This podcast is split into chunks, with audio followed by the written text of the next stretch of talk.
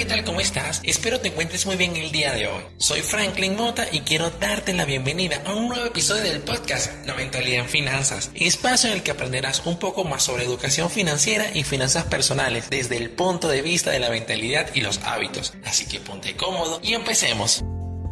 El día de hoy quiero hablar acerca de una publicación que vi en Instagram del empresario Dave Ramsey que me llamó poderosamente la atención. Se titulaba Ser normal es estar quebrado. Y sabes algo, yo estoy muy de acuerdo con él. Para ponerte en contexto y puedas entender mejor a qué se refiere esa afirmación, trataré de explicarlo de forma sencilla. Desde pequeños hemos sido programados, por llamarlo de alguna manera, que debemos tener una vida normal. Que si no tenemos un título universitario no podremos ser alguien. Si no te casas y tienes familia, hay algo malo contigo. Que si no haces lo que la mayoría hace, hay un problema contigo. ¿O me equivoco? Pero si te das cuenta, muchas veces ese tipo de comentarios provenían de personas que por apostar a lo seguro, a lo normal, nunca tuvieron un hecho en su vida relevante más allá de los que acabo de mencionar.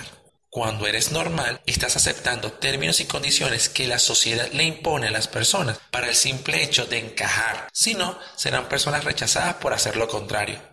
¿No te has dado cuenta que las personas que muchas veces te dicen, vive y gozas de la vida ahorita, no te llevas dinero cuando te mueres, te llevas experiencias, son las personas que tienen más problemas financieros, pero que para el mundo son normales porque hacen lo que todos hacen, lo que es ser normal?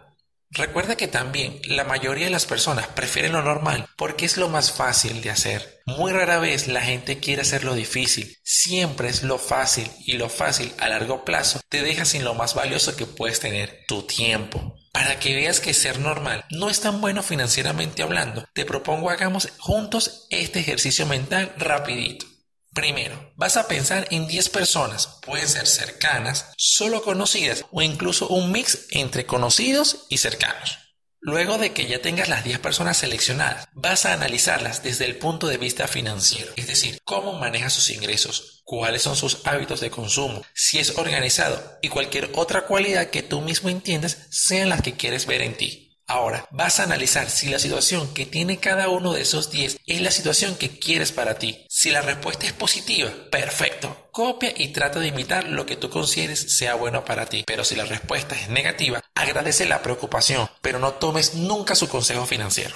Quiero resaltar que no es que no vas a recibir consejos de ninguna persona que no es millonaria o esté a punto de hacerlo. Solo tienes que tener y desarrollar la capacidad de discernir si los consejos que te dan vienen de personas que tú realmente entiendes, están donde tú quieres estar financieramente hablando. Como reflexión final, creo que es justo decir que cada quien elige su estilo de vida, que la elección que haga cada persona debe ser respetada y entendida, porque no todos tenemos las mismas capacidades y forma de ver el mundo, porque si no, amigos míos, el mundo no fuera mundo. Lo que debes entender es que está bien la normalidad que eliges para ti, siempre y cuando hagas todo por lograrla. Me despido, pero no sin antes dejarte esta frase que creo es perfecta para la ocasión.